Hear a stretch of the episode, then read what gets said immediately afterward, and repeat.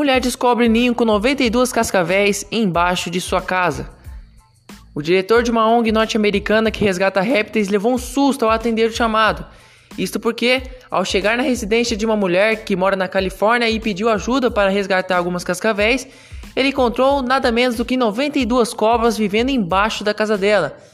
De acordo com a Wolf, em sua primeira visita ao local ele achou 59 filhotes e 22 cobras adultas. Após este resgate, ele ainda retornou ao local duas vezes e encontrou mais 11 répteis.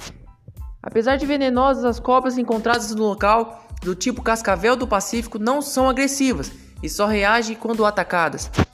Segundo Wolf, que trabalha com resgate de répteis há 32 anos, é comum um pedido para recolhimento de cascavéis, vivendo debaixo de residências.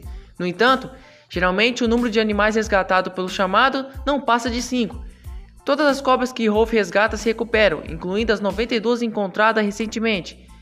Em seguida, elas são soltas na natureza, geralmente em áreas não povoadas. Algumas são soltas em fazendas para fazer controle de pragas, a pedido do proprietário.